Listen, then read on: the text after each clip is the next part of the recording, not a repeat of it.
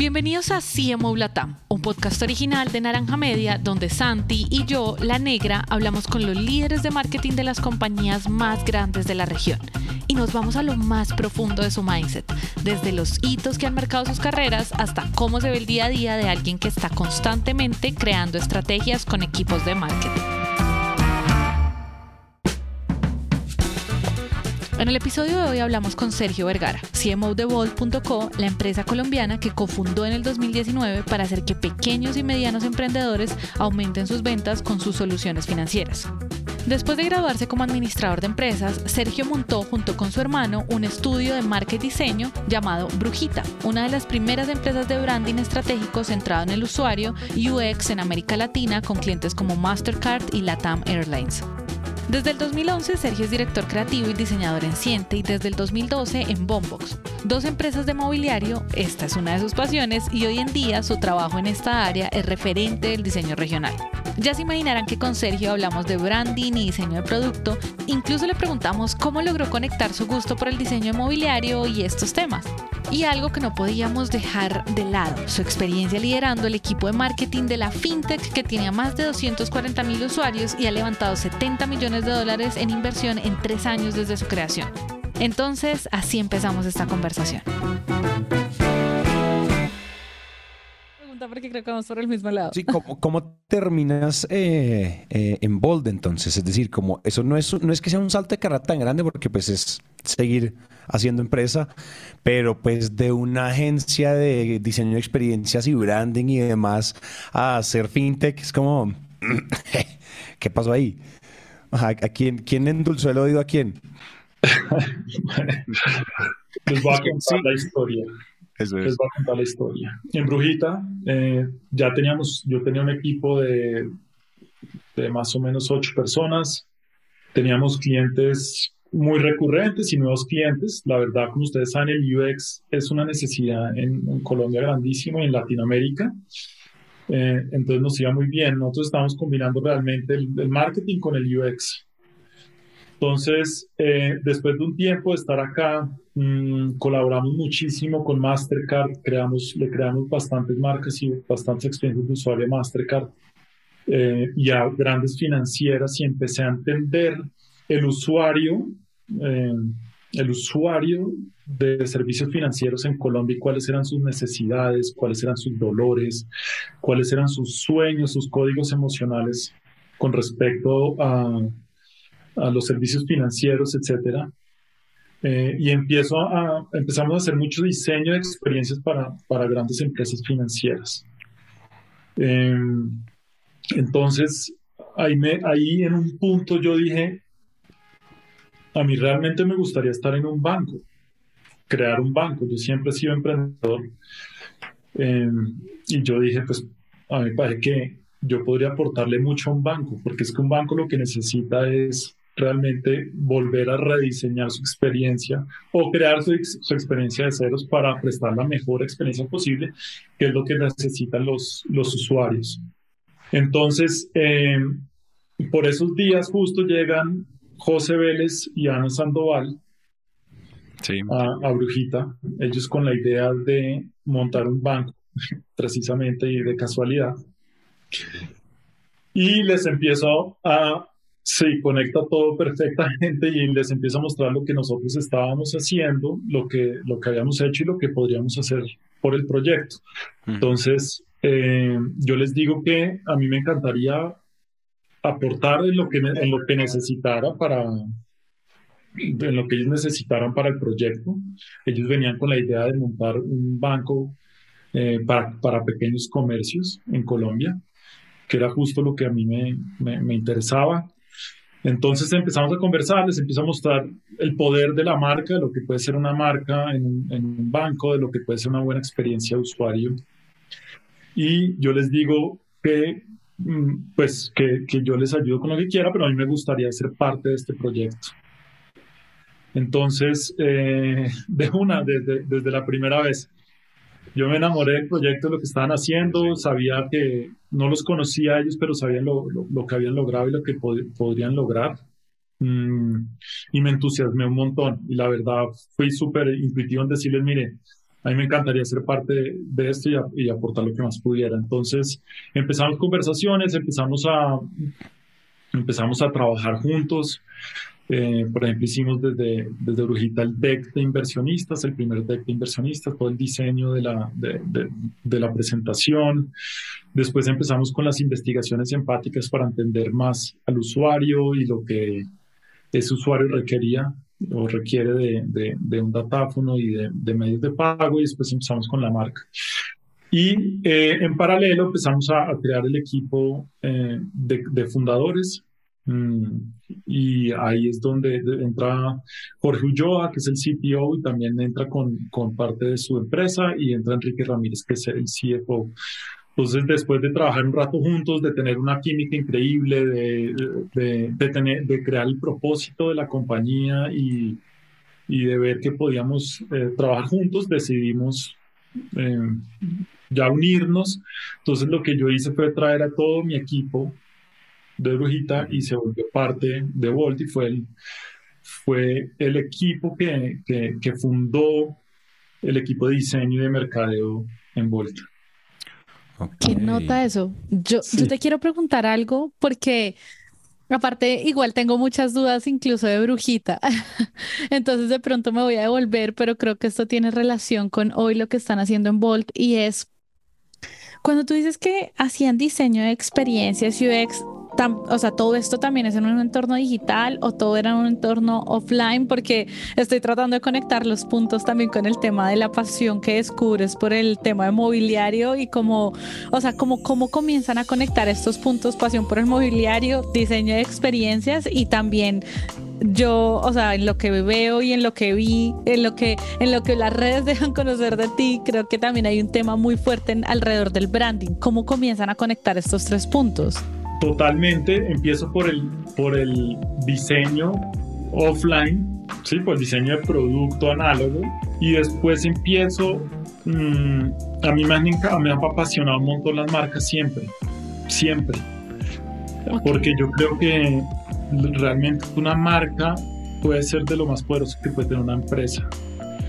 Eh, y una marca que cuenta una historia poderosa, eh, creo que es súper ganador. Entonces yo empiezo a, estudiar muchísimo sobre branding eh, y a juntar dos cosas, porque yo también, yo al ser diseñador de producto, empiezo a diseñar también mucho o, a, incursionar el diseño gráfico yo mismo. Entonces eh, empiezo a entender el diseño gráfico, a implementarlo en todo lo que yo hacía y ahí junto como la estrategia de la administración en el branding con el diseño de logos. Entonces yo en un punto hacía desde la estrategia hasta el diseño de los logos. Así para mí era muy importante la narrativa de el crear una estrategia poderosa y a esa estrategia poderosa crearle una narrativa y esa narrativa por lo general se ve expresada en, en los logos de las empresas, en los isotipos, en los isologos, etc.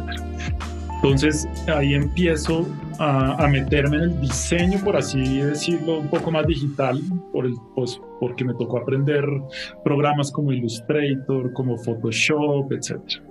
Entonces estábamos trabajando con Mastercard, nos pidieron un, un, un branding para una empresa, para móvil, y también nos dijeron, oiga, ¿por qué no hacen el UX? ¿Por qué no nos ayudan con el UX? Y pues estábamos con mi hermano y dijimos como, pues, eh, no, no, no, no sabemos muy bien hacer UX, pero pues estoy seguro que podemos hacerlo porque el pensamiento de diseño es el mismo, ¿no? Entonces aplicamos toda la metodología del diseño para, para hacer este, este UX eh, y la verdad fue una experiencia increíble trabajar con el equipo y ponernos el reto de incursionar en un nuevo tipo de, de, diseño y lograr. Y la verdad fue un buen, proyecto. Todavía tienen el, el UX que nosotros diseñamos. Qué nota.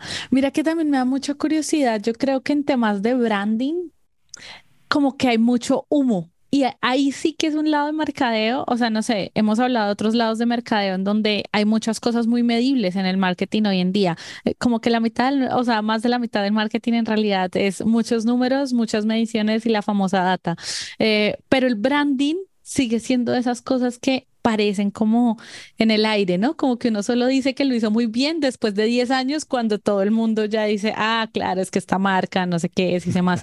Y entonces, ¿cuáles son esas claves o cuáles son esas, eh, eh, esas, esas guías o esa estrella norte que te ha ayudado a entender cuando un branding, una estrategia de marca como tal, si está bien hecha, o sea, cuáles son esos pilares, no sé, y incluso me gustaría saber si tienes medibles alrededor del branding, porque es de las cosas de las que creo que menos hay. Haces unas preguntas complicadísimas, pero va a tratar de responder.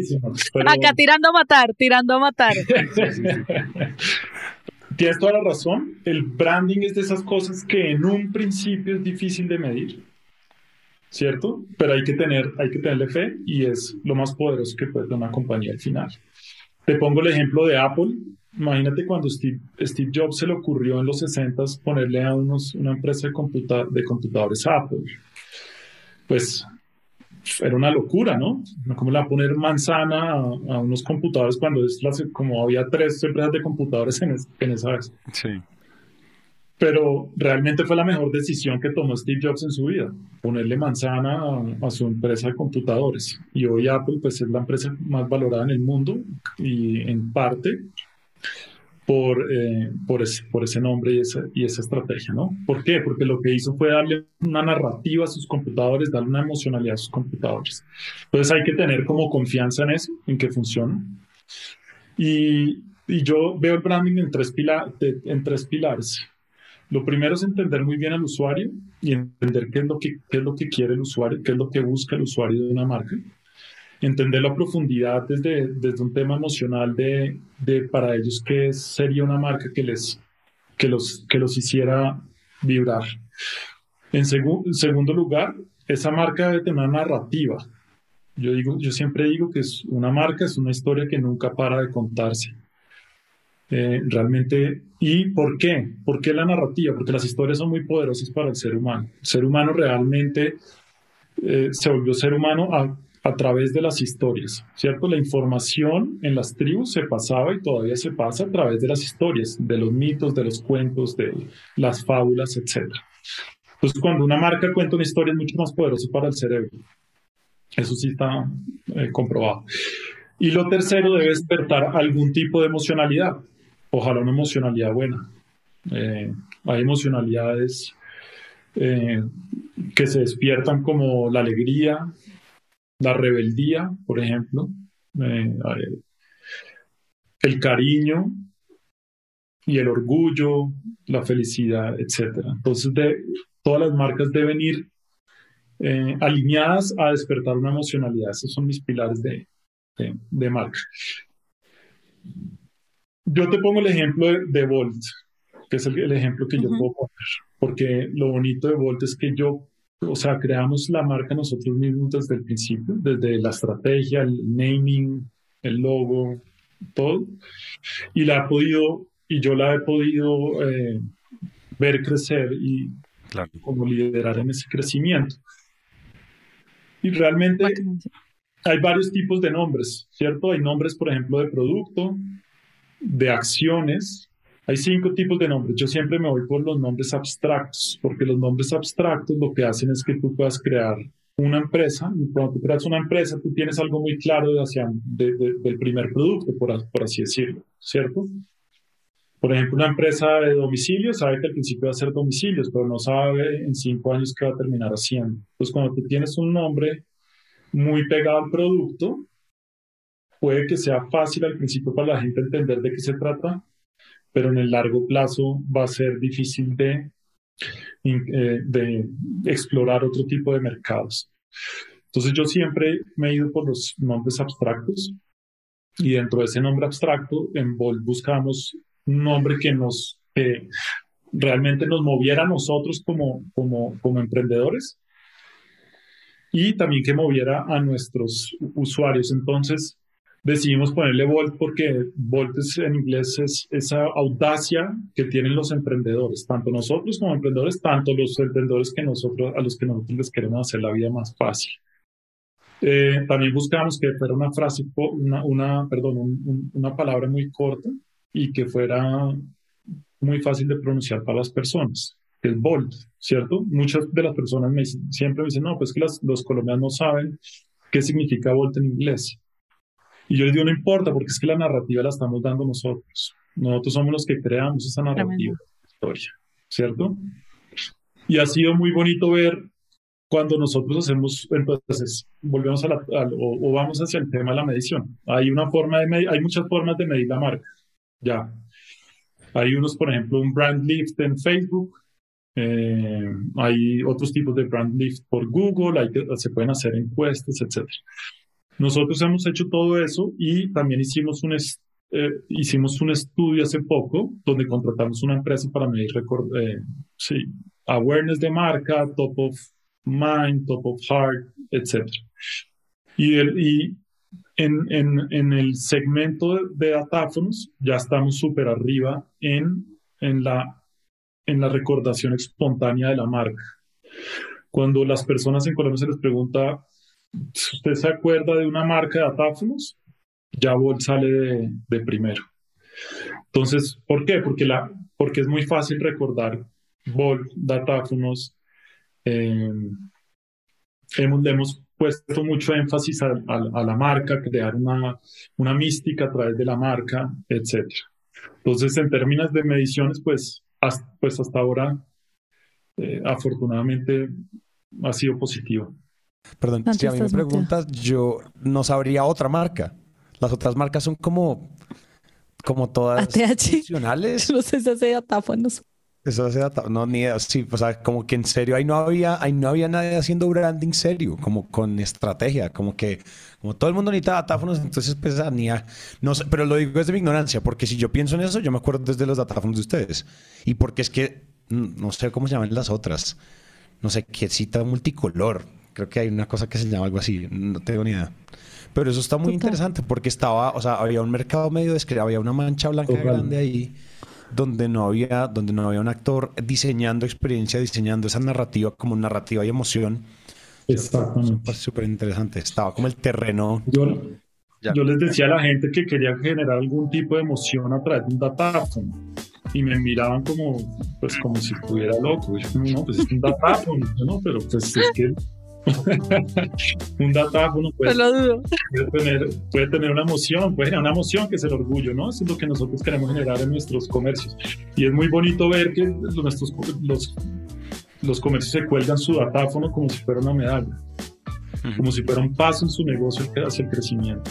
Sabes que además me parece que clave algo y es que mm, ustedes le apostaron a construir marca en un lugar el que, en el que uno pensaría commodities, no sé, como que uno diría, pues ahí para qué hay que construir marca, o sea, como lo que pasa es que la gente necesita algo, necesita un aparato que, con el que la gente, sus clientes puedan pagar con tarjeta. Fin del asunto, es demasiado utilitario, ¿no? Desde afuera parece tan utilitario que uno diría, ¿para qué construir marcas? Y creo que al final eso pasa con muchísimos productos, incluso en los segmentos B2B, me atrevo a decir, creo que cuando eh, muchas empresas que le apuestan al B2B eh, sienten que el branding es como algo secundario, o sea, no es algo a lo que le tengan que apostar desde que tengan un buen producto, que funciona, un buen equipo comercial, ¿para qué vamos a hacer branding? Si es que, pues para eso tenemos las otras cosas y acá ya estamos solucionando la necesidad. Creo que eso pasa mucho. 100%. Nosotros en, en, en Bolt siempre, siempre decimos que, que no hacemos un mínimo, mínimo producto viable, un mínimo eh, viable product, sino un mínimo remarkable product. ¿Qué quiere decir eso? Que, o sea, que sea un, un, producto, un, un, producto sorprendente. No hacemos, empezamos con productos con una funcionalidad muy clara, pocas funcionalidades, podemos tener una, empezamos con una funcionalidad que era cobre data, pero pensamos en cómo hacerla lo mejor posible, lo más intuitiva, lo más fácil posible y que además fuera un producto que le gustara a la gente utilizar. Claro. Total, total. Yo te quiero preguntar, mira que cuando tú explicas por qué el nombre, como esos nombres abstractos, y nos has mencionado mucho el tema de la narrativa de las marcas. Entonces ahí, ¿qué tanto evoluciona esa narrativa en las marcas? ¿O no debería evolucionar tanto. O sea, que eh, el buen branding, digamos, hacia dónde se inclina más, a que las marcas igual también evolucionen mucho en su narrativa, o uno debería quemarle mucho tiempo. O sea, ¿cómo es esa construcción? Si es difuso, de pronto saber hasta el futuro de los productos, me parece que también así de difuso puede ser saber el futuro de la marca. Mira, si la estrategia de marca está bien construida, hay ciertos pilares que deben mantenerse siempre eh, estáticos en el tiempo, deben ser los mismos en el tiempo y la marca debe evolucionar arriba. Eh, pero yo creo que si eso está bien y si uno tiene la visión del negocio, esos pilares deben mantenerse siempre. Nosotros creamos, por ejemplo, la marca Volt eh, basada en nuestro propósito de, en nuestro why, nuestro propósito existir, que es desbloquear el potencial de los emprendedores en Colombia. Y, y, eso es lo que tratamos de hacer la marca y eso va a seguir siendo, esperemos que para siempre. Claramente van a haber cosas que evolucionen, hasta de pronto el logo evoluciona, pero nosotros hemos construido esa, esa, esa marca para que sea humana, digital y aspiracional. Y yo creo que va a seguir siendo así siempre. Seguramente va a evolucionar en qué significa, qué significa ser humana, qué significa ser aspiracional, pero eh, yo creo que eso lo vamos a, mantener siempre. Hay dos preguntas, Sergio, y la primera es, cuando hablamos de narrativa, una de las cosas como que hagamos un zoom in en la narrativa de una marca, las historias que cuentan, las emociones que genera, hagamos un zoom in un poco pensando en, algo de técnica, de pronto en buenas prácticas y malas prácticas, porque la gente lee el post de Instagram de Marketing Science Digest. Y dicen las marcas necesitan narrativa y no sé qué emoción. Y entonces salen a donde el, CEO sale a donde el de mercado oiga es que necesitamos emociones y narrativa. Contraten a alguien que le haga storytelling no como que se emocionan. Eso lo hemos visto 800 mil millones de veces y cuando salen a contar tratan de empaquetar sus productos en algo de narrativa o tratan de simplemente contar su propia historia todo el tiempo y terminan lo, lo que terminan haciendo es una forma un poquito más maquillada de hablar de ellos mismos todo el tiempo, de todo el tiempo mirarse al ombligo. Entonces tengo un poco esa pregunta, ¿dónde, dónde está el abismo y dónde está como el, el, el oro al otro lado del arco iris en este tema? Realmente está en lo que tú dices, es en el egocentrismo de las marcas. Y es un proceso un poco, un poco técnico, pero se los cuento. Cuando uno escoge un arquetipo de marca, qué quiere decir una personalidad de marca? Eh, la mayoría de las veces las marcas escogen en ser el héroe, ¿cierto? ¿Qué quiere decir ser el héroe? El héroe es el que les, les da todo a, los otros, o el creer que les da todo a los otros, la solución. Entonces, si es un producto digital, pues entonces le vas a solucionar la vida con este producto. Y mi historia es contando yo cómo le soluciono a usted la vida, ¿cierto? Lo que tú dices. Entonces yo creo que ese es el don. Nunca ser arquetipo de héroe, porque el héroe al final es el usuario. Entonces nosotros lo que hemos hecho es eso. Y si ven muchas de nuestras comunicaciones y de lo que hacemos no solo como marca, sino como empresa, es realmente ayudar a, hacer crecer esos, esos comercios. Por ejemplo, estamos haciendo webinars gratis para las personas para que aprendan sobre cómo tomar fotografías de producto para sus negocios, eh, cómo vender mejor por WhatsApp, y lo que tú dices es cierto, en un momento las personas dicen como no, no puede ser verdad, esto pero realmente lo estamos haciendo. Y yo creo que, porque para nosotros lo importante es que si crece un comercio, nosotros crecemos. Entonces lo que, podemos, lo, que mejor que podemos hacer es ayudar a, ayudarlos a crecer. Y nosotros tenemos, la, tenemos las herramientas. Y tenemos esa marca que soporta y los motiva, porque nosotros al final lo que queremos hacer dos cosas, simplificar la vida a estos comercios y motivarlos, porque nosotros sabemos que, la, que ser, comer, pues ser independiente o ser un emprendedor es difícil. Me imagino que a todo emprendedor, todo comercio, es como yo para qué me metí en esto si podría estar empleado, ¿no? Eh, literal. Entonces se levantan todos los días diciendo, ¿será que hoy sí puedo? ¿Será que sí la logro? La familia le está diciendo, no, eh, yo le dije que, que, era mejor estar empleado, pero no sé qué, y al final lo que tiene es un sueño de salir adelante, ¿no? Y nosotros, no, nosotros lo que queremos hacer es, al final lo que podemos hacer es ser esa voz motivante, decirle, venga, sí se puede, hay muchos más haciéndolo y lográndolo. Eh, es un tema de esfuerzo y de, de, de, de perseverancia. Una de las cosas que nosotros nos gusta decir acá es que la clave es pensar en las preguntas de la audiencia, no en las respuestas de la marca, ¿no? Como mm. eh, estar pensando en cómo podemos agregar valor y que no suene como... Por ejemplo, particularmente en los podcasts nos pasa mucho eso. Usualmente las marcas, bueno, no, o sea, muchas de las marcas, no todas se acercan. Ay, no, naranja media, no, no sé qué, quiero que me haga mi podcast. ¿Y qué quiere hablar? No, es que vamos a sacar una nueva línea de negocios y queremos que nuestro líder de ventas aparezca contando sobre el producto. Y nosotros les decimos, digamos que antes no, hoy ya nos podemos parar más en la raya y decirles, eso es pésima idea. Antes, pues, antes estábamos sacando adelante una empresa, queríamos no, no, defraudar a nuestros papás, entonces tocaba decirle que sí al que llegara. Ahora nosotros ya podemos ser mucho más de pronto un poco más expertos en el tema, un poco más como parados en la raya, como lo decimos aquí internamente, y es, digamos que eso es mala idea, o si no, ellos van a gastar un montón de presupuesto, nosotros vamos a gastar un montón de tiempo y vamos a sacar un producto que nadie va a escuchar. Entonces, ese tipo de cosas me parece que son el, el gran dude de en serio pensar quién está al otro lado y no simplemente pensar en, necesito que me haga clic y ya. Les pregunto, ¿se identifican con lo que digo de lo que es montar una, una empresa, un podcast o una iniciativa? 100%, 100%. No, totalmente. Naranja media, ah. además, sí. No, es que si te contáramos, o sea, sí, o sea, de hecho nosotros, mira, la historia, esto es un paréntesis, pero la historia breve de Emprendete es nosotros graduados de la universidad, eh, los casos de estudios de la universidad que eran como una delicia de tener, ¿no? Como el problema de Coca-Cola es que tiene 10 millones de dólares para marketing y no sabe qué debería hacer qué debería hacer Coca-Cola en este caso. Entonces era como, pues ojalá todos los emprendedores tuviéramos esos problemas, ¿no? Entonces como que luego comenzamos a decir, oiga, más esto de la historia del garaje en Google, en Facebook, en todo esto suena genial, pero en Latinoamérica de pronto esto no aplica. O sea, que uno nazca en un garaje no le garantiza a uno ser Google.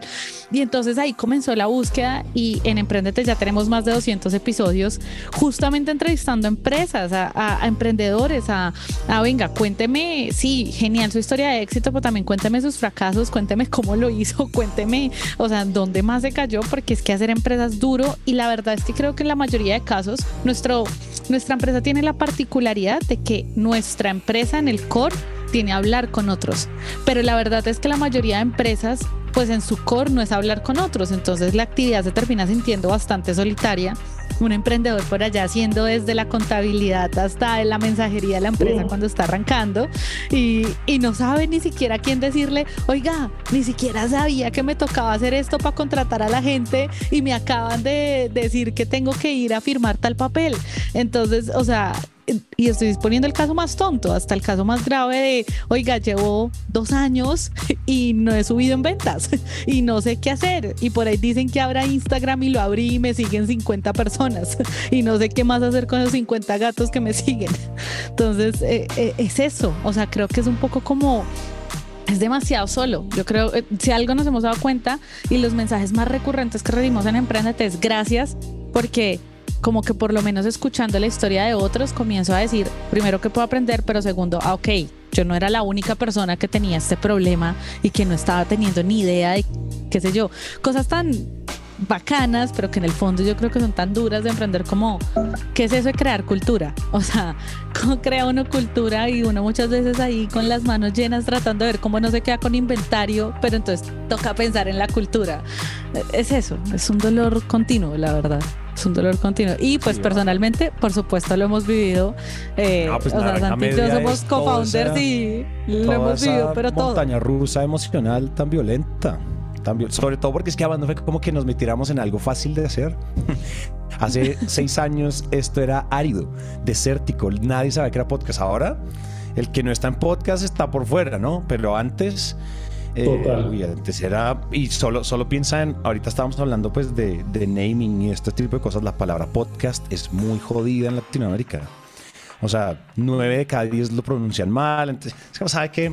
Contenido en audio. No, le diga podcast, no es necesario. Pero sí, 100% identificados, Sergio, 100% identificados en la situación. Ahora menos. eso es lo importante, que la marca se identifique con personas como ustedes. ¿Ya me entienden? Claro. Nosotros tenemos que ser esa voz, esa palmada en la espalda y que, que les diga, venga, usted sí puede hacerlo.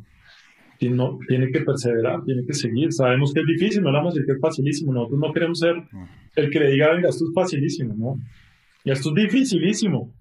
Pero estoy seguro que el día que lo logre, como ustedes están en este momento, eh, la retribución es increíble, ¿no? El haber, el haber como conquistado ese sueño y el, el querer seguir. Claro. Sí, total. 100%. Total. O sea, detrás del 99.99% de los emprendedores hay en realidad historias de mucho, mucha resiliencia, mucho, de mucho, yo no sé, al final creo que emprender, por eso dicen que es como una pasión también, porque hay momentos en que en serio uno no se explica de dónde le salieron las ganas, porque uno dice, pero es que nada, no hay ni media señal del universo que me diga que siga y yo sigo, y yo sigo. Y la verdad, fíjate que ahorita que volviendo un poco a lo, a lo que hablabas de, de la narrativa detrás de la marca, yo creo que, yo creo que un buen punto de partida para, para estas, o es lo, según lo que estoy entendiendo, para partir con las marcas eh, y, entender la narrativa es entender mucho como los dolores que hay detrás. Y es, en realidad, una buena historia siempre tiene una buena emoción, siempre tiene un héroe como con el cual yo puedo hacer identidad, empatía, entender su situación. Y yo creo que uno puede partir de ahí, como, en serio, esto no es tan diferente. Eh, los héroes suelen tener estos dolores cómo esos dolores son los mismos que tiene mi audiencia y yo construyo desde ahí ya todo lo que es técnica, ¿no? Como copy, marca, colorimetría, eh, la comunicación, cómo habla mi marca en ciertos canales. después viene como la técnica, como tejer. Pero, pero si no tiene esos, esos, esos principios básicos muy bien ajustados, pensando desde el, desde al que le duele, la narrativa fluye un poquito más fácil y no hay que forzar las cosas y contar solo la historia de mi ombligo, ¿no? Y dejar que eso fluya. Incluso si lo que dice Dani sucede y es la marca igual evoluciona, pero la coherencia no se pierde. ¿sí? La, la narrativa puede evolucionar, pero la coherencia no se pierde porque lo que vinimos a hacer aquí era desbloquear el potencial de crecimiento de los emprendedores latinoamericanos. Entonces, yo creo que eso está, eso está muy cool para todos los que nos están oyendo y que quieran que, estén, que en, vez de, en vez de salir emocionados porque vieron un post de Instagram de Metal y Storytelling, esa es la clave. Es como que en serio aquí de pronto hay un poquito más de carne para que no se, para que no se resbalen tanto. Igual, hay que, hay que ir a intentar, de pronto sale la más la primera vez, que esa es otra cosa, ¿no? Me parece a mí también que las empresas de ahora, y especialmente yo creo que se debe hacer a través del branding, es deben generar un valor agregado. Nosotros, o yo creo que las, las grandes marcas gastan mucho en, publicidad. Y yo, yo desde el principio me decía, nos vamos a gastar un montón en publicidad. ¿Qué pasa si uno se gasta en publicidad y además tiene un mensaje motivacional? No solo un, tratar de vender un datáfono que está bien, pero ¿qué pasa si le vendemos, le tratamos de vender el datáfono, pero también le dejamos un, algo, algo que le quede, una frasecita motivacional que, le haya gustado, el decirle, venga, esto no es fácil, pero, pero no, no deje creer en usted, siga adelante. Eh, y yo creo que el storytelling tiene que estar muy enfocado en eso. Si me entienden, cómo le genera un valor, si ya no a gastar una plata en publicidad, cómo le además le genera un valor a través de la narrativa a las personas. Yo quiero aprovechar para preguntarte si tienes algún consejo. Hemos hablado mucho de branding, pero tú también creo que entiendes mucho la realidad de incluso ese pequeño comercio que está saliendo y ese emprendimiento que, que puede, o sea, que, que, que está entendiendo cómo configurarse. Y si quisiéramos darle un consejo sobre cómo construir marcas pequeños, o sea, incluso pequeñísimos comercios o emprendimientos, ¿tú por dónde empezarías? ¿O qué empezarías a hacer para no decir, bueno, de pronto yo nunca había pensado ni siquiera en hacer branding, pero ahora pues voy a empezar? ¿Y por dónde empiezo? Pues empezaría por, por crear esa historia. Así no sea con una empresa branding, ellos lo pueden hacer, cualquier persona lo puede hacer y todos los negocios, como ustedes dicen, tienen una historia atrás. Entonces, lo que les diría a lo principio es comuniquen esa historia. Y comuniquen esa historia, si sea a través de una cuenta de Instagram orgánica con 10 seguidores. ¿Sí? Las, las, las, cuentas que más crecen son las que mejores historias tienen, por lo general, lo que más valor agregado da. De acuerdo. Entonces, créansela desde los 10 seguidores. Cuenten la historia, no solo vendan el producto, cuenten la historia y el por qué se está vendiendo ese producto. ¿Saben qué me, qué me parece a mí también? Que muchas veces no lo vemos. Es que la estética es súper importante. Realmente a la gente le gusta ver la estética, ver cosas bonitas. Parece... Es verdad. Obvio, pero no es tan obvio y no se aplica tanto. Entonces hagan las cosas bonitas. Eh, hagan una cuenta de Instagram bonita, que la gente sea estética, que llame la atención. que se sienta que, que, estuvo pensada y que, que, tuvo como, como, como cariño detrás. Y, Totalmente. y más adelante en marketing, pues que no alcanzamos a hablarlo, pero pues midan todo, ¿no? Cómo, cómo, lo, cómo lo, lo, más importante del marketing hoy en día es cómo medir, cómo medir el impacto, ¿no? De si uso un canal, uso el otro canal, de si uso este creativo, uso el otro creativo. Y ya hay muchas herramientas. Totalmente. Muchas, muchas gracias, Sergio. Qué bueno, Santi, Dani, muchas gracias a ustedes. Muchas gracias. Pues qué bueno y gracias. A Sergio por aceptar nuestra invitación a CMO Latam.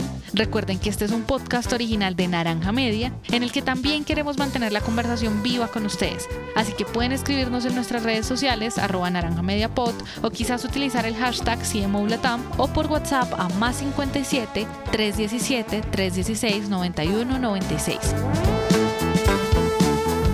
Si les gustó este episodio, pueden suscribirse, darnos 5 estrellas, dejar una reseña o incluso pueden seguirnos en Apple Podcast o en Spotify o en la plataforma en la que nos escuchen. Por supuesto, si también sienten que podemos mejorar, queremos escucharlos, así que escriban. La producción de este episodio estuvo a cargo de Oriana Bosa, edición por Ana María Ochoa, booking por Catherine Sánchez y diseño de sonido a cargo de Cristian Cerón. Yo soy La Negra y nos vemos muy pronto.